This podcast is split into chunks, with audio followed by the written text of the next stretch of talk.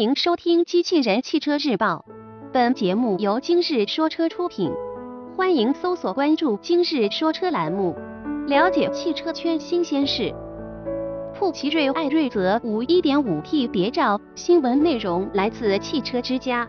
日前，我们收到了一组奇瑞艾瑞泽五 1.5T 车型的谍照，新车将拥有一款橙色的全新车身颜色。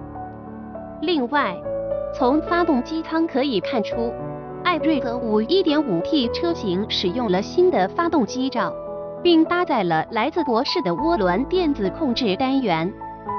根据之前的报道，新车将会在今年年底上市。外观方面，新车与目前在售的艾瑞泽五1.5升车型保持一致，仅在前翼子板处增加了 1.5T 的标识。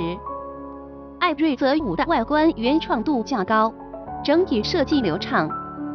此外，艾瑞泽五 1.5T 车型将会新增橙色车身颜色，视觉效果比较出色。